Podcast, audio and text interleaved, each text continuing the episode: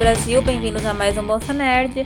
Nós estamos aqui no final do rolê, na última parte do nosso podcast sobre a Disney. Esse podcast que era para ser em um podcast, virou dois podcasts e acabou em três. E filme bom vira trilogia, mas não que toda trilogia seja boa, enfim. E eu estou aqui como eu falei, já é o final do rolê. A gente começou com a sala cheia, agora tô só os remanescentes, os corajosos. Os bravos.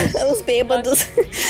É, acabou o filme bom, o povo foge, normal. Mas então, eu tô aqui com a Tamis. Oi, Tamis. Oi, gente, tudo bem? Com a Amy. Oi, Amy. Oi, você falou de final de rolê, eu já tava imaginando a gente batendo tambor na Rússia igual o Ronaldinho. E com o Alan. Oi, Alan. Olá. Olá. E a gente vai continuar de onde paramos. Como foi o auge da Disney? Pequena Sereia, Bela e a Fera e Rei Leão e Aladdin, não tinha como falar pouco. Então, tipo, pô, melhor não vai dar para falar tudo de uma vez, vamos seguir em diante. Então a gente, o último filme que nós falamos foi o Rei Leão, que é 1994, tipo... filme, talvez o melhor filme da Disney de todos os tempos. Não na minha opinião. Talvez. Todo mundo aqui discorda?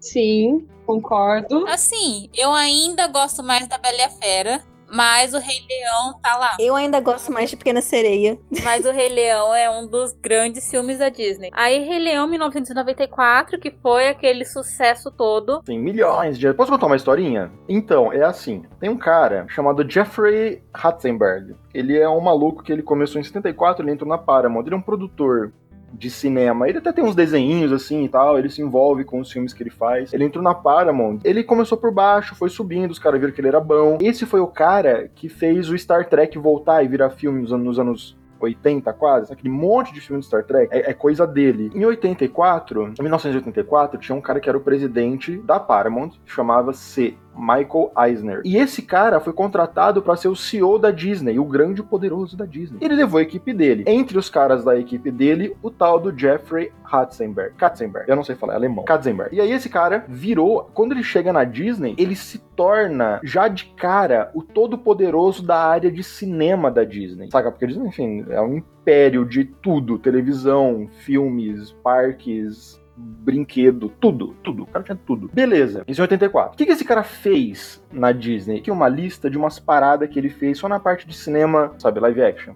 Ele fez Bom Dia Vietnã, fez Uma Cilada para Roger Rabbit, fez Três Sotorões um Bebê, Sociedade dos Poetas Mortos, Uma Linda Mulher, fez aquele o, o Space Invaders, lembra disso?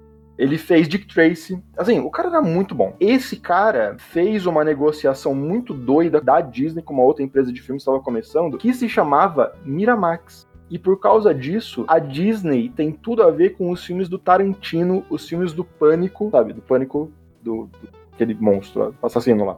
E também tem dedo desse cara e da Disney no Senhor dos Anéis. Isso depois de um tempo, ele já estava já tava fora da Disney. Ele, ele saiu da Disney, inclusive, em 1994 por acaso é o ano que a gente tá agora, que é o ano que saiu o Rei Leão. Por que, que esse cara saiu? É assim, ele chegou, ele tava, ele é judeu, ele tava passando por uma fase mística na vida dele, de, de, de reencontro da fé e tudo mais. O que eles chamam de cabala? Ah, eu não sei. Ele tava afim de fazer um filme sobre Moisés, basicamente era isso. E aí, ele mostrou lá pro chefão, pro Michael Eisner, que nesse momento era um CEO da Disney e tal, este Jeffrey Katzenberg, ele foi o responsável por esse revival da Disney, sabe? Quando ele chegou, ele chegou na época do Caldeirão Mágico. Ele já deu uns palpites, inclusive deu até uma treta, porque a galera falou, pô, que esse cara tá chegando agora? Já tava ficando o dedo aí no negócio. Mas assim, ele foi bem nas coisas que ele falou, saca? E depois ele fez um filme que é muito barato e deu muita grana, que é aquele do Ratinho Detetive o Oliver e sua turma, a ideia dele, quase. A Pequena Sereia é, é o, primeiro projeto que ele falou: não, beleza, agora esse vai funcionar, vai ser louco. Ele apostou pra caramba, fez, funcionou e foi o renascimento por causa desse cara. Esse é um, talvez, talvez ele seja o mais importante desse, desse renascimento, saca? Bom, em 94 ele tava com uma ideia muito boa de fazer um filme sobre Moisés. E o Michael Eisner não curtiu tanto. Aí ele se encontrou com outro maluco que também era judeu, da, da comunidade, que se chamava Steven Spielberg. O Spielberg, com o Katzenberg, se juntaram, o Spielberg ficou louco pelo filme. Ele falou: Nossa, mano, vamos fazer isso aí então. Os caras não querem fazer, vamos fazer nós. E com essa união desses dois caras, com o objetivo desse filme, no dia 12 de outubro de 1994, surge a empresa chamada DreamWorks. E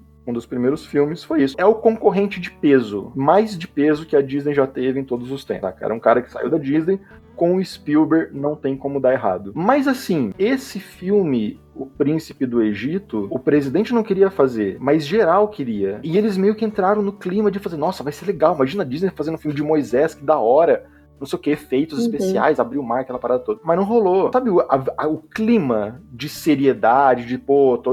Agora a gente tá se envolvendo com temas mais impactantes, diretamente impactantes na vida de milhões, bilhões de pessoas pelo mundo. E ficou uma coisa séria. O Pocahontas foi desenvolvido e feito neste clima de seriedade.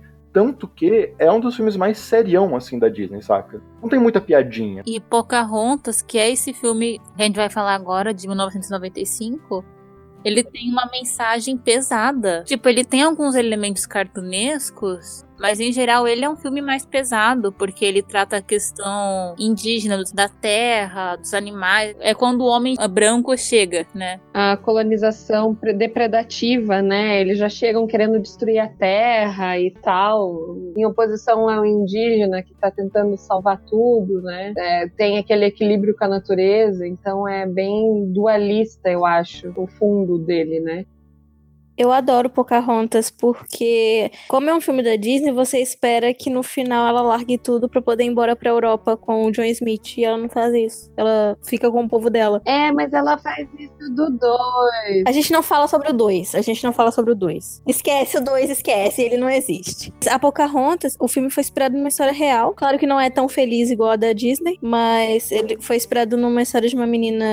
Uma menina indígena de verdade. Claro que ela era bem mais nova que a Pocahontas do filme. Mas, enfim. E eles fizeram o dois na história dela, né? Porque ela vai embora com o outro. Mas não precisava. Pocahontas, eu acho que tem o começo que mais me impressionou. Eu lembro, na época, quando saiu, eu tinha. Eu tinha. Deixa eu fazer as contas. Eu tinha 9 anos de idade quando saiu. E eu lembro de eu ter visto no cinema.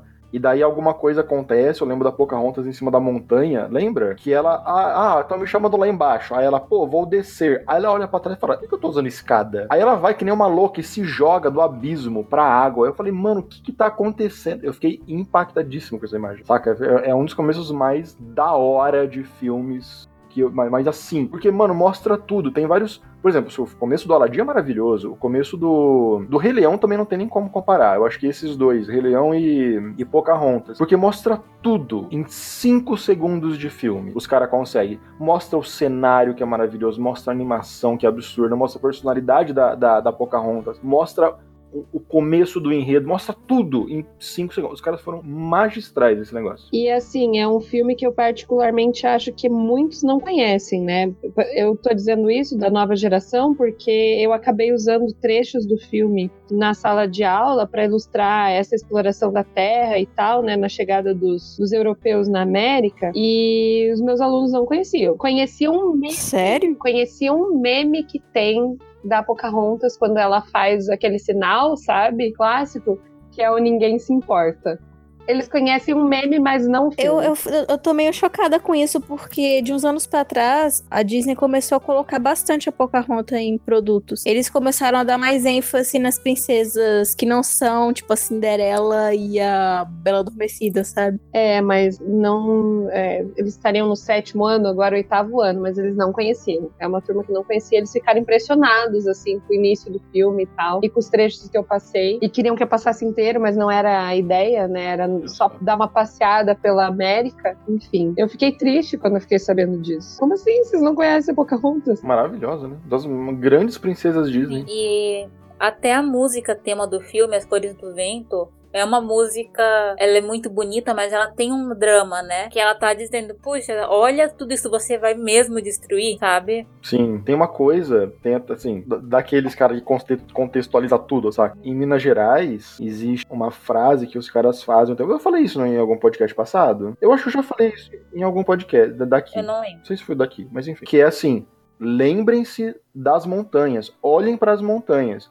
Porque daqui a pouco vai acabar tudo. A, a mineração do, do estado de Minas Gerais vai acabar com todas as montanhas. Vai ser, vai virar uma grande, sabe, brumadinha. O, Pocahontas tem a ver com isso. Tem a ver. é, você tá falando, né, Débora? Que é o Obs pra Floresta. Não, mas eu acho Pocahontas um dos filmes mais fortes mesmo da Disney. É um filme que você assiste e você sai, por exemplo, A maioria dos filmes a gente sai de coração quentinho. Aquele é um filme que você fica incomodado assistindo. Que ele incomoda. Tipo, a sua zona de conforto, né? Pocahontas é tão bom, é tão bom, que até o James Cameron copiou. E Pocahontas também tem meme bom, igual o que a Tamis falou. Tem outro meme que ficou muito popular recentemente, que era assim, eu na internet, aí o pai da Pocahontas falando, esses homens brancos são perigosos. Eu na vida real, aí a Pocahontas beijando o Joy Smith.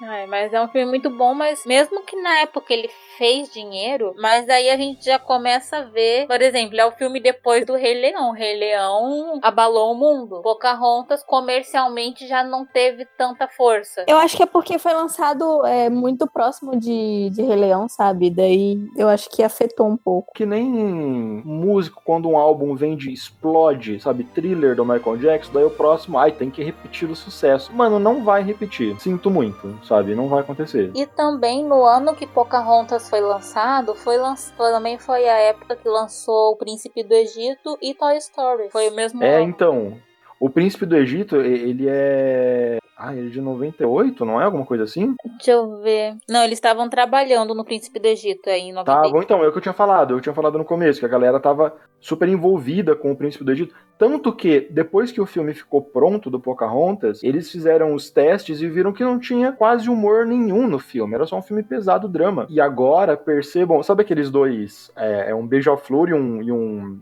guaxinim, né? Uhum. Eles têm várias cenas que ele faz umas gracinhas, e só tem eles na cena, não tem a Pocahontas. Porque não dava tempo de, de filmar coisa nova, e eles colocaram só os dois. Só inseriram, né? Isso, inseriram depois. Assim, ficou perfeito, não teve nenhum problema. Só um monte de piadinha de humor físico, porque eles não falam, né? Mas ficou super legal, super leve, de- deu uma leveza, um pouco mais de leveza pro filme que tava muito serião. Ficou maravilhoso. E o cachorro também, né? Eles colocaram depois. É, é verdade, verdade. Mas 95 foi lançado o Toy Story. Ninguém sabia na época, mas era o começo do fim dos filmes em 2D da Disney. Foi o começo de uma nova era. E aí o próximo filme em 96 foi o Corcunda de Notre Dame. Que, diga-se de passagem, é maravilhoso. É, e eu acho bem mais pesado do que Pocahontas. É isso que eu ia falar. Esse é o mais pesado de todos os filmes da Disney. Todos. E com toda certeza. Eu, comparando com, por exemplo, na época que saiu Pinóquio, ele já era um filme meio pesado pra época. Quando saiu Cinderela, a Cinderela era uma princesa que foi chamada de safada demais em algumas críticas. Mas mesmo assim, este, em todas as épocas, Corcunda de Notre Dame é o filme mais pesado da Disney. Não tem a menor dúvida. Pera aí, a Cinderela era safada demais? Eu, eu, eu acho que eu até comentei isso lá. Tiveram várias críticas que Cinderela se comporta como uma pin-up. Eu não, eu só tô falando. De onde que eles tiraram isso? Não faço a menor ideia, mas era anos 50, então. Aonde, aonde, queridos? É porque a Cinderela fazia tudo que uma mulher qualquer dos anos 50 fazia, que era arrumar casa. O que é que ela faz de tão ousado? Ir no baile escondida? Mostrar o tornozelo. é. Toda vez que falam de Corcunda de Notre Dame, eu lembro de um post muito famoso no Tumblr, que era assim, eu quero um filme da Disney que tem uma personagem feminina muito forte. Aí coloca lá, Esmeralda. Eu quero um filme da Disney que tem um vilão realista e que realmente mete muito medo. Aí tinha lá o... o quase- era... Não, não é, não é Quasimodo é o nome do... É o, é o principal, é o...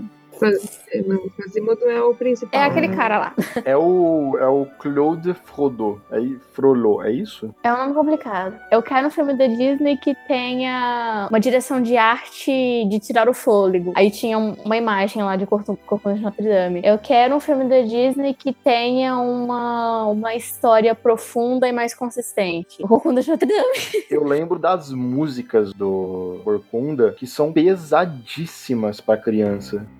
Pesadíssimas. O Frollo cantando, que é o, que é o cara do mal, é o, é o cara que. Ele parece que é um bispo ali da, da Notre Dame. Ele, ele cantando no, perto da fogueira pra Notre Dame, que é a Nossa Senhora Maria, Maria de Nazaré, mãe de Jesus, tirar da cabeça dele a vontade que ele tem em pegar a esmeralda. Caraca, isso é inacreditável. Ele falando que vai pro inferno porque ele está pecando em, em mente. Isso é inacreditavelmente pesado, sabe? É tudo muito soturno, tem coral. Meu, que filme. Que filme inacreditável. Eu não tenho tantas certezas para ser infantil. né? Tem umas coisas que os pais vão olhar e falar: Meu, talvez meu filho não entenda muito bem, mas eu tô entendendo muito. É um filmaço, é um filmaço. O Corcunda de Notre Dame, tem muita gente que acha que é uma história original da Disney, mas não é. E tem até um balé inspirado em Corcunda de Notre Dame, que é La Esmeralda, que é mais voltado para a Esmeralda.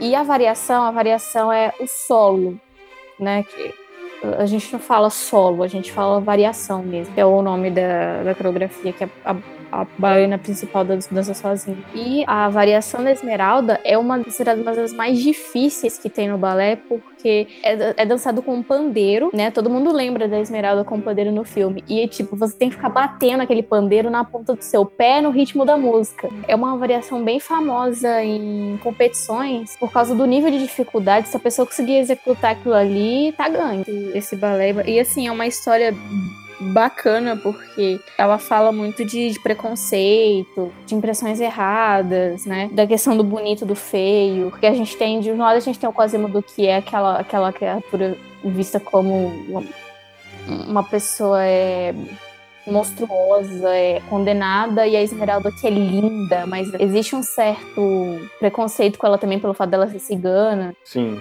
E nossa, a música do, do, do Corcunda você é muito feio, ele eu sou feio. Caraca, é perturbador aquele negócio. Uhum. Sabe, da escada que ele tá. Nossa senhora.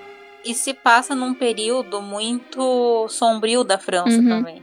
Na verdade, não é só da França, né? Mas da Europa, em geral. É um período de muita mudança, né? Eu imagino que, assim como quase todas as produções do Vitor Hugo, é uma coisa meio é, era industrial, né? É um, acho que é um pouco anterior. Ah, é? Seria século XVI, XVII, tá no, na pré-industrialização. Ah, não, tá, é, achei aqui. É, se passa em Paris de 1482. Nossa, é pré-renascimento ainda. Eu achei que fosse esse período, assim, porque é o início da, das centralizações do poder, sabe? A igreja estava envolvida com a centralização. As inquisições e tal, né? Elas vão até o século XVII principalmente Portugal e, e, Espanha. Espanha é uma, um dos piores lugares, assim, pra, da Inquisição, né? Tem as cócegas espanholas, que é tipo o rastelo que eles passavam nas pessoas. É, é, tipo, era irônico, assim, todas as torturas e todos os métodos de, da Inquisição eram eram, além de, de tudo, sarcásticos e irônicos, sabe? Quando eu era criança, que eu colecionava a revista das princesas, que eu acho que eu já até mencionei aqui, não mencionei? Eu acho que foi na. Eu achei que eu, cara, eu achei que eu Sim, acho que foi um dos primeiros podcasts. Eu colecionava uma revista das princesas quando eu era criança, que começou em 2005. Curiosamente, a data da primeira publicação é a data do meu aniversário, 18 de março. E a, a Esmeralda, ela era, ela era uma das princesas da revista. E a primeira edição, ela veio com um álbum de figurinhas resumindo a história de cada princesa. A Esmeralda tava lá também. Ela tinha os adesivos dela e tudo mais. Tinha atividades da Esmeralda, tinha história historinhas Esmeralda, eu adorava ela, cara, porque ela, ela, é, assim, carismática, sabe? Ela é carismática, ela é inteligente, hum. ela tem muita personalidade, ela é bonita. Eu acho que ela é muito diferente das outras princesas em vários pontos, não tanto na, na questão de personalidade, mas na questão de design mesmo. Porque ela tá sempre descalça. E aí, quando eles renovaram a revista lá pra 2006, final de 2006, assim, é, eles tiraram a Esmeralda, provavelmente porque eles viram que não era uma princesa oficial, assim, da, da Disney, e o horóscopo também chamava horóscopo da Esmeralda. Ui, faz sentido. Pô, mas então ela não é uma princesa Disney? Não, ela não é uma princesa Disney. Gente, ela não é a rainha das ciganas? Existe isso, mano. Ah, eu não lembro se tem isso. É, diz dela ser rainha das ciganas, eu não lembro, não. Mas aí também, é, ela não poderia ser considerada princesa também, né? Porque. É igual a Elsa. A Elsa não é princesa. Quem é princesa é a Ana. Vamos fazer uma pausa para comentar sobre princesas Disney, porque existe uma regra oficial para você se tornar uma princesa Disney, sabe? Tem, tem duas regras que tem que acontecer. Regra número um: você tem que nascer numa família real, ou, ser, ou se casar com um príncipe, ou você tem que fazer um grande ato heróico. É o caso da Mulan, por exemplo. E a Mulan também, ela recebeu o título honorário lá do, do imperador. É verdade, é verdade, é verdade. Dois, você tem que ser protagonista do seu filme. Talvez nisso a. Não sei. A Esmeralda talvez não entre por causa disso também. Muito embora ela seja, né? Ela é, ela é um par do, do Quasimodo, uhum, não é? É.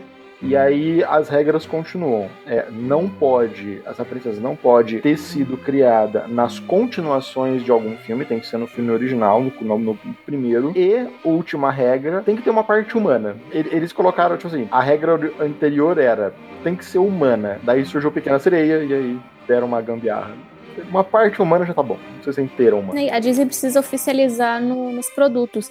Isso da Esmeralda da, é, aparecer na, com as princesas Disney é uma coisa que eu só vi aqui no Brasil durante o tempo dessa revista. Eu só vi ela na revista com as outras princesas. Agora, sim, se você me perguntar se eu já vi, por exemplo, um produto assim na rua, uma boneca, que seja tipo da linha das princesas, não da linha dos brinquedos do Cocô Notre que lançou na época do filme. Nunca vi. Foi na época do filme? Não, é, é essa revista ela começou em 2000, 2004 e eles pararam a publicação assim. A revista passou por muita reformulação. Eu parei de comprar ela quando ela foi reformulada em 2006, entendeu? Porque antes, antes era uma revista muito bacana, tinha dica, tinha receita, tinha assim, era uma capricho para criança. Uhum. Aí depois eles mudaram para uma revista que era só atividade e historinha boba. Geralmente os filmes que a gente associa como filmes de princesa, isso eu não tô falando de regras, assim, tô falando de, sabe, empírico, né? São filmes que a gente tem aquela coisa mais lúdica, uma coisa assim.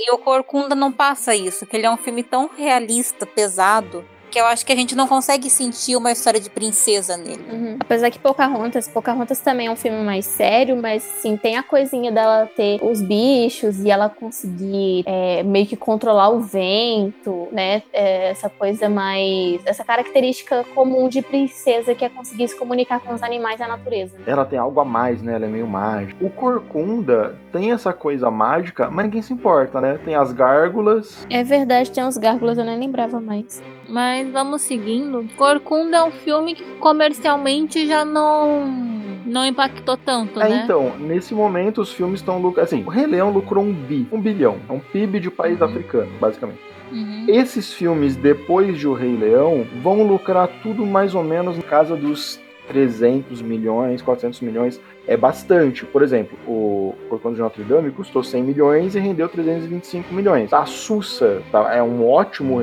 ganho, saca? Ainda está na entre as grandes bilheterias do ano e tal. Um monte de Oscar, um monte de prêmio, uma, completamente elogiado por crítica, por público e tudo mais. Mas não é igual aos quatro primeiros, sabe? Aladdin, Bela Fera, Pequena Sereia e Rei Leão. Sim. O próximo filme é de 97 é um filme que eu adoro, que é o Hércules. Eu não lembro de quase nada, porque tem tantos anos que eu vi, eu tinha que rever. Eu adoro a trilha sonora desse filme. Eu acho aquelas músicas maravilhosas. Aquela cena musical com aquelas deusas. Eles pegaram até um grupo musical para poder fazer a referência. Eles pegaram umas dançarinas assim, meio de. Era de que eram? Acho que eram umas dançarinas de funk. Funk americano, tá, gente? Não, é, não tô falando de funk carioca, não. Era alguma coisa assim. Tinha uma vibe meio disco. E tem a. Como é que chama ela, gente? A. A Megara. Meg. Eu sei porque eu assisto todo ano, tá, gente? A Megara, ela é fantástica também. Ela é uma personagem carismática. Ela é carismática, ela é sensual, ela é. Ela é muito, muito boa, aquela personagem. E é a vilã. Na verdade, acho que seria antagonista, porque depois, né, não é bem vilã, não é bem vilã. É, depois ela volta já. É, eu não acho ela tão vilã assim. Porque vilão da Disney é mal, mal igual pica-pau, né? Então, vilã pra ela é uma palavra muito forte. O vilão, então, seria o Hades. Cara, então, este filme, obviamente, para quem conhece de mitologia, nunca na vida seria possível fazer um filme com o Hércules com a história verdadeira do Hércules. Seria completamente impossível. Então, eles adaptaram Assim, tudo. Completamente tudo. Tem nada a ver com a história original. Nada contra. Mas isso gera alguma briga. Lembra do. Não sei se vocês viram. O, o, o livro do. Ai, caramba, do, do, do, novo agora. Do Ladrão de Raios. Percy, Percy Jackson, Ladrão de Raios. Vocês viram o livro? No livro é igual o filme. Tem uma parte que Hades. Todo mundo chega em Hades e fala: Hades, você roubou a parada aí. Aí ele fala: Mano, no livro isso. Como assim eu roubei? E vocês ficam vendo o filme da Disney? Vocês agora sou eu o vilão de tudo. Mas esse cinema tá estragando o mundo. E o que, que eu quero com raio? Que eu quero sair daqui do AIDS? Eu tomo conta de tudo aqui. Vocês estão saindo daqui, sabe? O cara fica mal puto por causa desses filmes. Porque sempre ele é vilão, ele parece um cara do mal, o cara que controla a morte, mas não é, ele é um cara de boa. É, porque as pessoas não entendem muito bem o que significa submundo. Porque quando, quando falam de submundo, as pessoas entendem que seria um inferno. Só que o, o conceito de inferno é muito cristão e o, o submundo é um conceito muito mais antigo que o do inferno. Então o submundo não é bem um inferno, um lugar onde as coisas são ruins e sombrias. Tipo, não é isso, sabe? Também pode ser, mas assim, todo mundo que morre na, na mitologia grega vai pro Hades. Eles, pra, pras terras, o Hades, ah, detalhe, Hades é o nome do lugar. Nome da pessoa ninguém sabe porque ninguém é, pronuncia o nome dele. Então eles dão o nome do lugar. O lugar chama-se Oades e o cara é o dono do Hades. É o, é o Deus que você é, tipo Voldemort, não pode falar o nome senão Eu aparece. acho que o conceito é muito mais assim, é como se fosse mais, tipo, sei lá, um purgatório, mas não necessariamente ruim, sabe? É um lugar, a galera vai lá, e aí se você fez coisas muito ruins. Eu, na verdade, ele, ele tem níveis, né? Então tem as pessoas que fizeram coisas boas e, Sim, tem, e você as passa pessoas. direto pros Campos Elíseos, as pessoas boas. Mas, mas você, a passagem pelo Hades, você vai dar uma volta lá, trocar uma ideia, mas vai andar com o barqueiro e tal. Vai, aham. Aí você tem a parte onde você tem todos os sonhos perdidos da humanidade.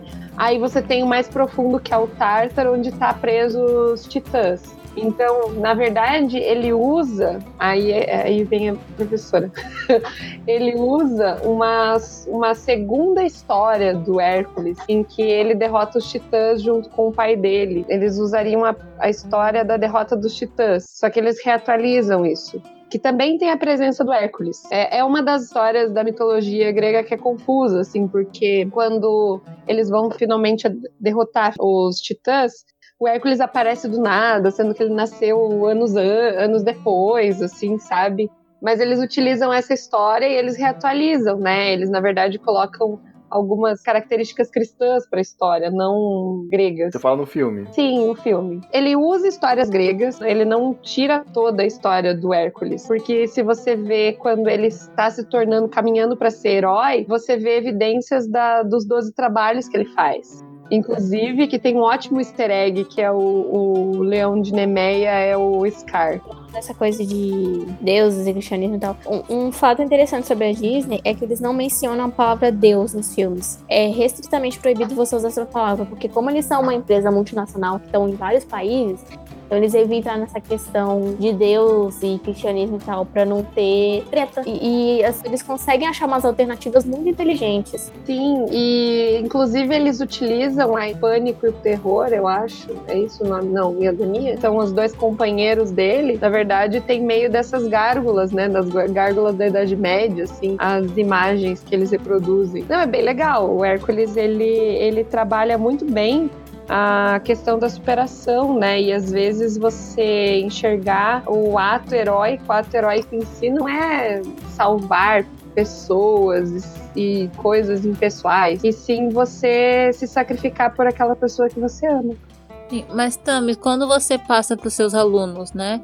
Qual é a experiência que você quer que eles tenham? Então, na verdade, eu quero mostrar para eles que existe uma reatualização, né? A Disney ela trabalha com isso. Então, eles procuram a história real do Hércules e eles tentam explicar por que, que a Disney ela reatualizou essa história. O que são suas aulas? Eu sou professora de história e eu uso muito, eu uso muito esses desenhos que tem essas temáticas assim para ilustrar, né? Eles já chegam no sexto ano querendo ver mitologia grega. Então, eu não posso passar coisas muito fortes nem extraordinárias para eles assim. Então eu passo Hércules para introduzir e sempre pergunto para eles o que, que, eles acham, por que, que a Disney mudou um pouco a história, né, do, do filme, ah, para tornar mais mais comercial, porque nós somos cristãos. Então já saiu várias explicações assim, sabe? Porque é uma coisa mais família, porque eles querem apresentar a mitologia, mas eles não podem apresentar a mitologia do jeito que, que a mitologia é,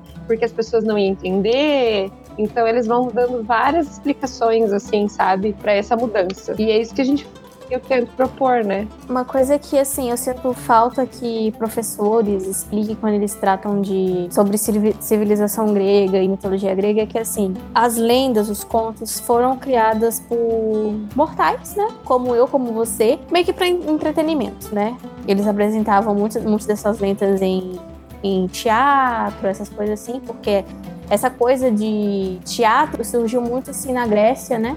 E a pessoa que é fiel de, do, do, do, panteão grego não necessariamente vai acreditar nas lendas, porque, como eu falei, as lendas elas são coisas criadas por, por humanos, são como se fossem fanfics assim do, dos deuses. Então, assim, eu sinto um pouco, eu sinto um pouco de falta disso, porque assim, eu como, como uma pessoa que, que creio muito no panteão grego, às vezes tem que explicar pra pessoa assim que não, eu não necessariamente uso lenda de referência, sabe? Porque é, até hoje, assim, eu, eu vejo versões assim modernas de lenda, sabe? Porque a, a, lenda ela não é igual à Bíblia. E eu sinto falta, assim, de, de, de, uma explicação, assim, nas escolas, porque eu nunca tive é, ninguém na escola para me para me colocar essa diferenciação de que a, a religião alienista ela não vai usar as lendas de base.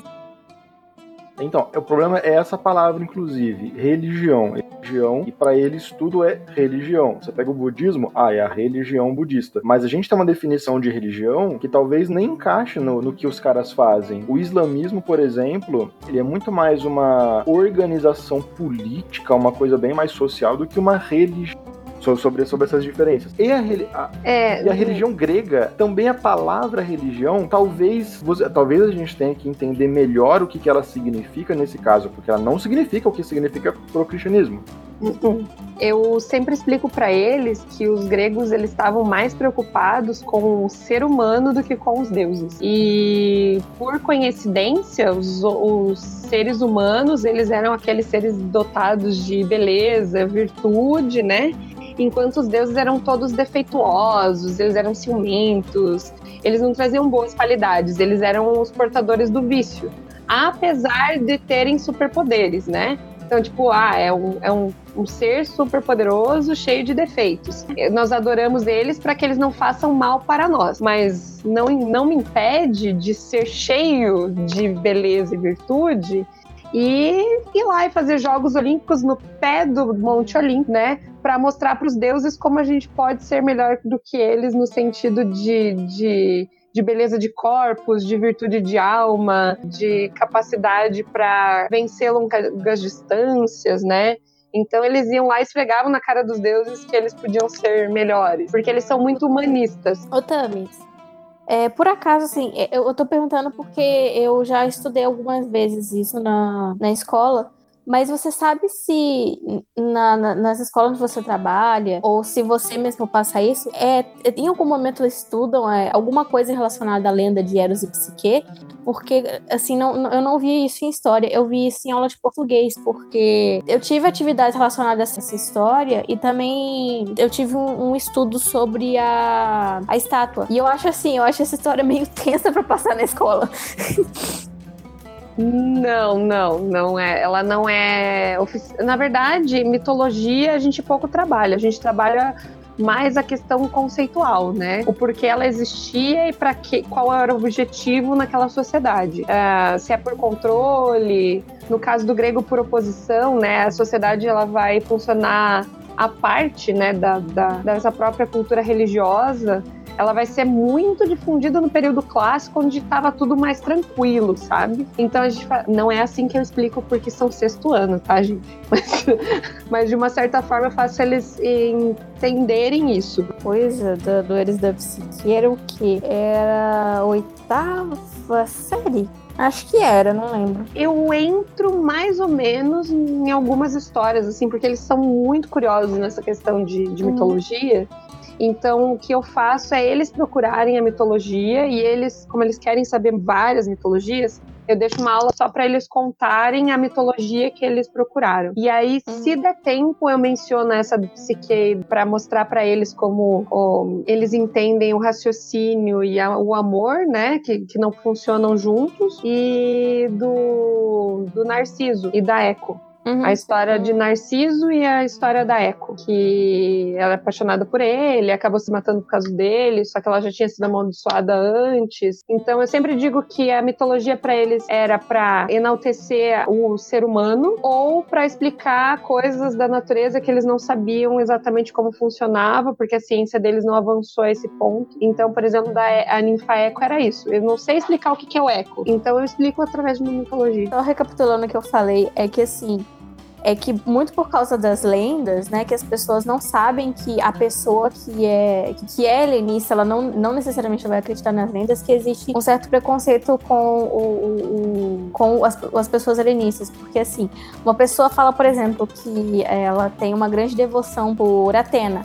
Aí alguém pega e fala assim: Ah, mas a, a, a Atena fez aquela sacanagem com a Medusa, não sei o que. E, tipo, na verdade a pessoa, ela não tem. Ela, tipo, ela não tá nem aí pras lendas, sabe? Porque é como eu falei, as lendas foram criadas por humanos. As lendas não são igual a Bíblia, que são um referencial do, do, do daquela, daquela religião. Eu acho que a mais sacanagem que ela fez foi com a Aracne, não com a Medusa. Eu não interpretei que o que, o que ela fez com a Medusa não tem como sacanagem, não. A interpretação que eu conheço conheço é que ela fez isso para proteger a Medusa e não para punir ela. Agora a Aracne foi sacanagem mesmo. Não sei se vocês conhecem essa história. Não, apesar de eu ser helenista, eu, como eu falei, eu não, não me aprofundo nas lendas porque a gente não usa a lenda como referência para nada. É, ela é uma tecelã, né? Tanto a Aracne, que era uma mulher, a melhor das, das humanas que tecia tão bem, e aí as pessoas começam a falar tanto dela que a Atena decide desafiá-la, só que ela ganha. E aí a Atena fica muito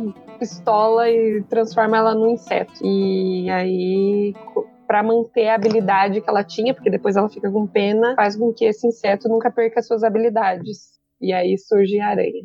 Mas como eu falei, talvez seja uma questão de explicar por que, que a aranha é uma excelente tecelã. Então, é, muitas dessas lendas elas surgem para poder tentar explicar alguma coisa que eles ainda não acharam explicação científica. Mas assim, falando do filme Hércules, né? É um dos poucos filmes da Disney que não tem protagonismo feminino. Porque, tipo, em Aladdin tinha a Jasmine que tava lá com ele. No Corcunda tinha a Esmeralda. Aqui o filme é sobre o Hércules. É. E até por isso o marketing dele deu uma zoada, né? Porque não tem a princesa, não tem aquela coisa. É, é o que eu falo, o problema do, do, Hércules não ser tão conhecido é isso, é que, que, é, que o personagem principal é um cara e só. Só pra falar, o nome das mulheres que cantam são as musas, Oi? que são as deusas da arte. Eu achei que era ninfas, não, é as musas, que são as deusas que, que falam das artes, né? Então, são responsáveis pelas artes. Por isso que elas cantam. Isso, isso, isso, isso, isso. Eu tava tentando lembrar qual era o nome delas e é isso mesmo. Gente, procurem a, a, o vídeo do making off dessa cena no YouTube, porque é fantástico. Sim, e antes de ir pro próximo filme, pro Gabriel não se demitir, Hércules é sensacional, é incrível, não, não sei o que, o filme. Fazendo, fazendo o papel do Chico, que infelizmente não está aqui neste capítulo, a Disney, como a gente já falou antes, para montar os filmes dela, neste momento elas estão investindo pesado também na pré-produção. Pagava para todos os desenhistas aí, vai todo mundo para Grécia, vai fazer desenho, não se preocupa, me traz uns conceitos, caderninho, fica no metrô desenhando os caras, fica no café desenhando a galera que passa, só isso, só vai. E teve um desses caras, que era um cartunista bastante famoso. Procure os desenhos dele, o cara é mega.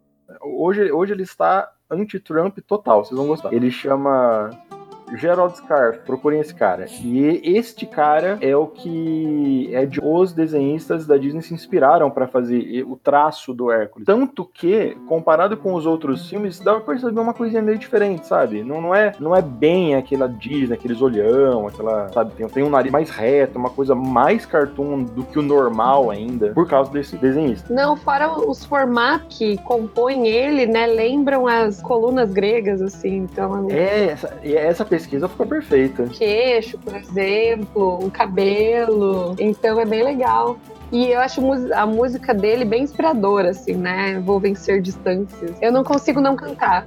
Eu não consigo. Eu canto na sala de aula, os alunos ficam, tipo, me olhando. Deve ser muito legal ser aluno da Thames.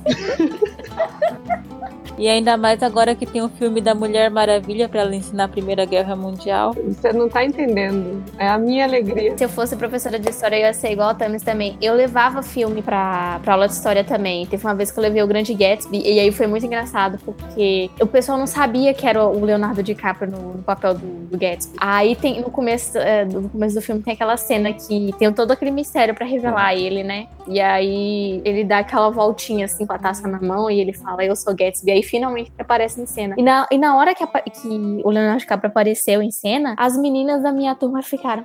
É o Leonardo DiCaprio! Elas começaram a soltar o Leonardo DiCaprio!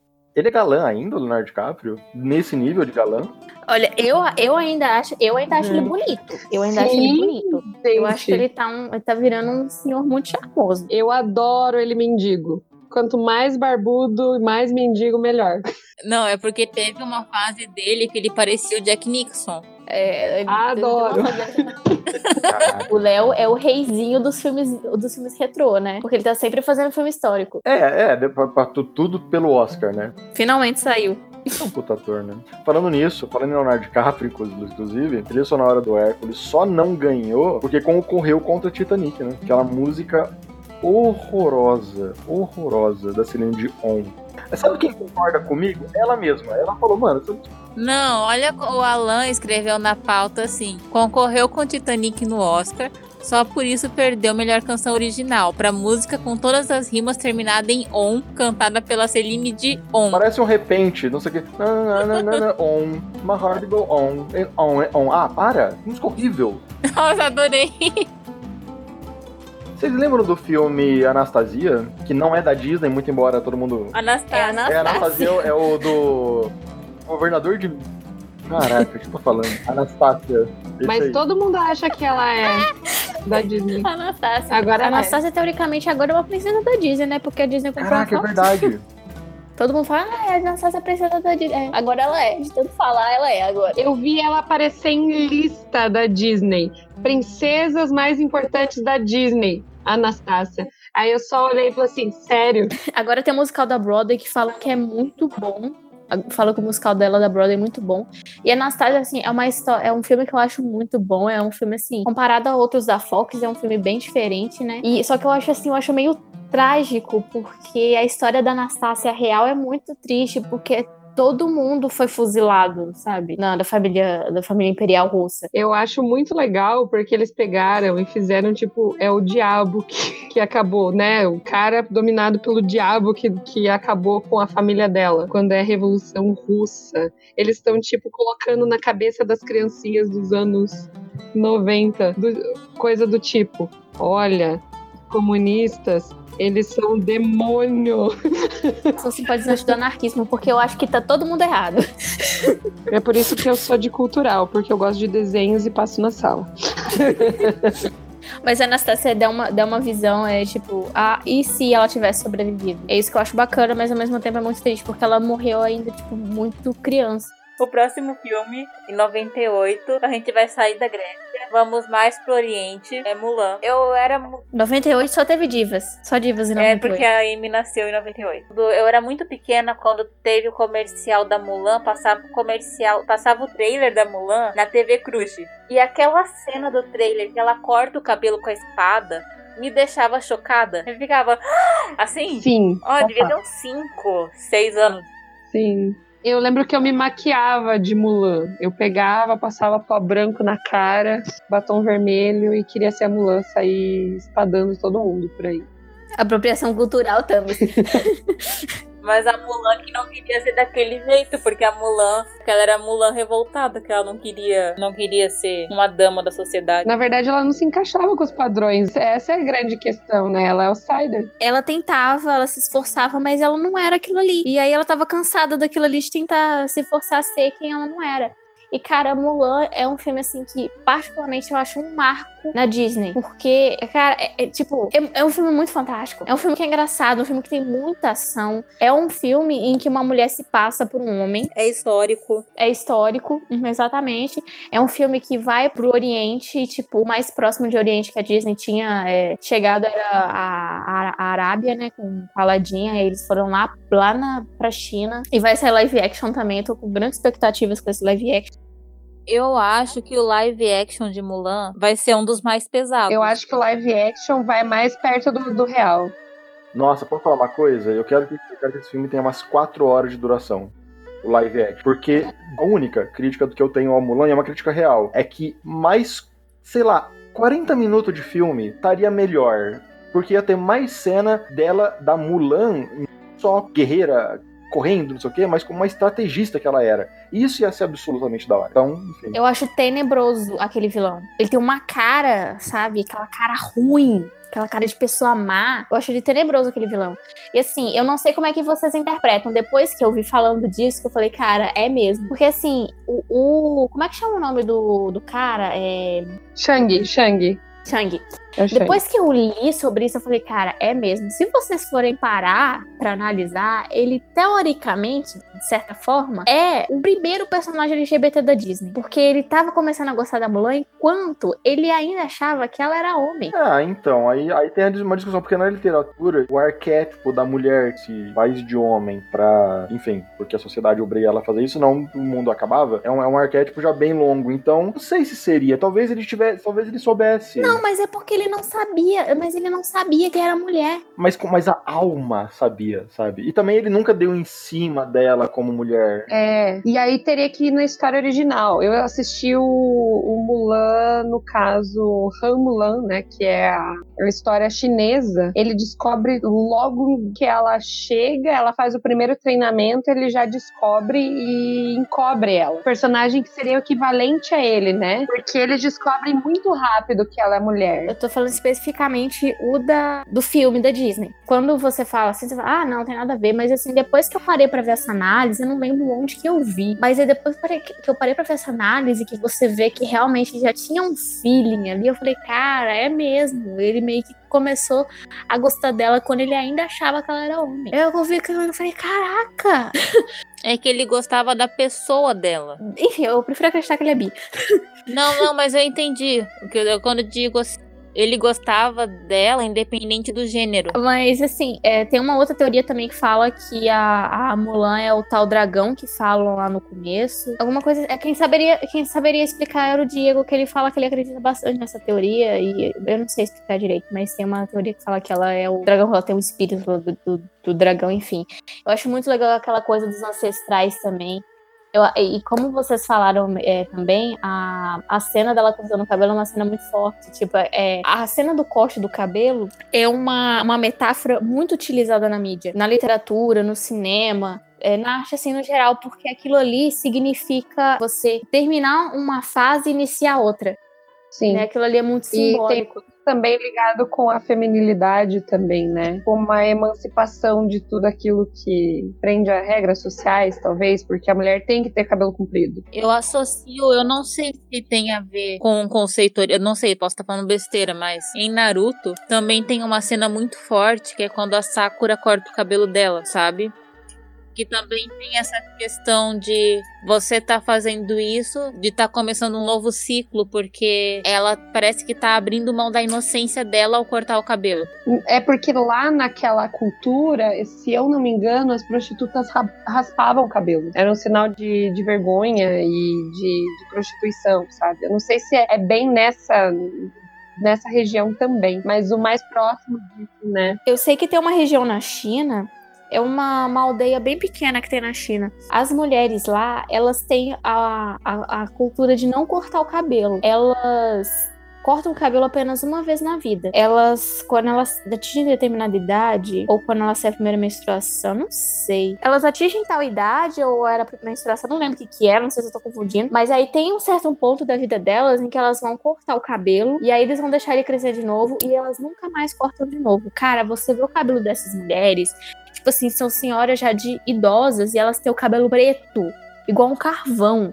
Porque elas cuidam do cabelo com coisas naturais, sabe? Tipo água de arroz. Elas fazem os produtos lá com coisas, é, com ingredientes naturais. E elas têm um cuidado com o cabelo que é absurdo.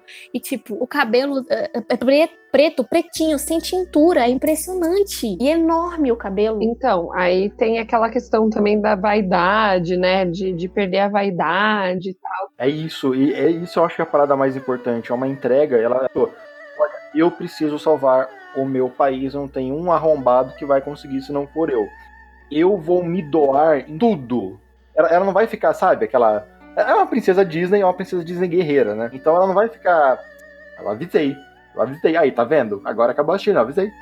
Ela não vai ficar não vai ficar essa coisa, ela vai entregar tudo. E se ela tiver que entregar a identidade dela, se ela tiver que entregar a vaidade, a tudo, ela vai entregar. Ela tá suave. Pelo bem maior, sabe? Mas a motivação da Mulan no começo é muito mais intimista do que a China. É o pai dela. Fez pensando grande assim. Ela fez isso porque o pai dela tava doente, ela queria fazer isso pelo pai dela. E lá na, na Ásia, eles têm essa cultura de cuidar dos mais velhos e cuidar dos pais. Que é uma coisa assim que não é tão forte aqui. Assim, a gente tem essa noção de que os mais velhos precisam de cuidado especial e tal, mas lá na Ásia, no Japão, na China, na Coreia, eles têm um zelo pelos idosos e pelos pais que, assim, é muito grande, sabe? Então, assim, essa paixão que a Mulan tinha pelo pai dela, essa, essa força de vontade que ela tinha é muito cultural também. Ela tem essa consciência de que é um, um senhor, que é o, o senhor que cuidou dela a vida inteira, que é responsável por ela estar ali no mundo. Então, assim, a cultura de zelo pelos mais velhos na Ásia é uma coisa muito forte.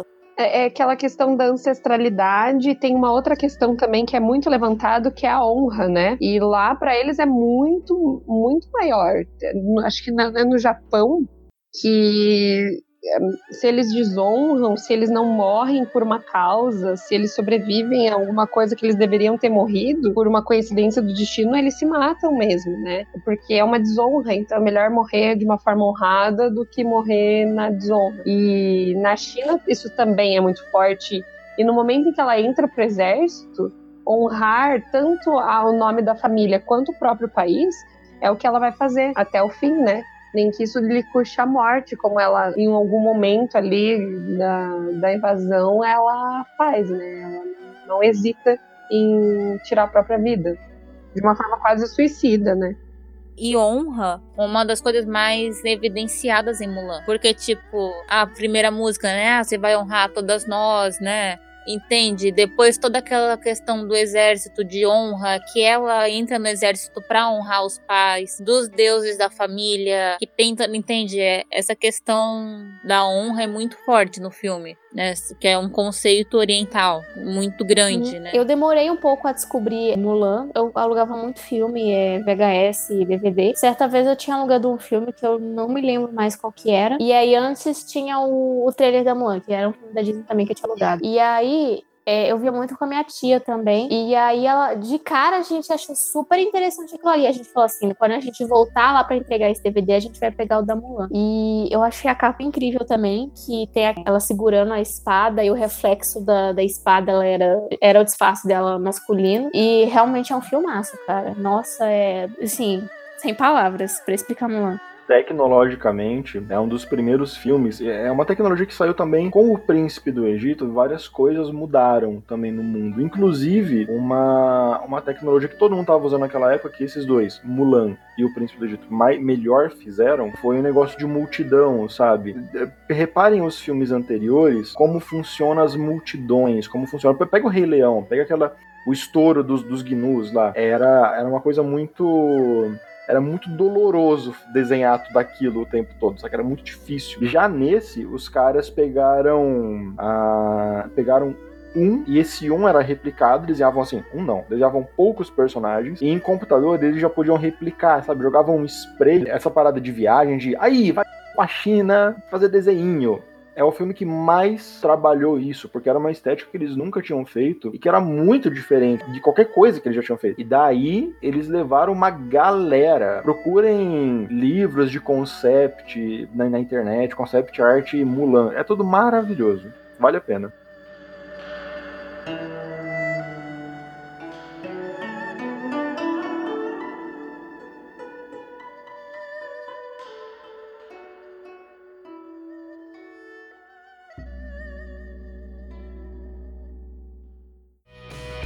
Pessoal, obrigada por acompanhar mais um Bolsa Nerd. Foi nosso especial sobre a Disney, foi muito legal, deu para aprender bastante, reviver memórias, foi nostálgico, foi muito bom. Obrigada por terem acompanhado a gente. Quem não ouviu aí nos outros episódios estão por aí, o episódio 1 e 2. A gente fala desde o começo até, até essa época que a gente falou aqui.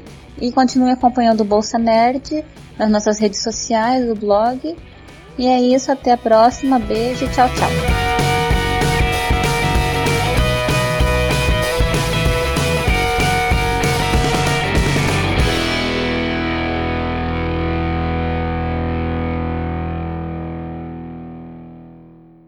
Edição Gabriel Pellegrini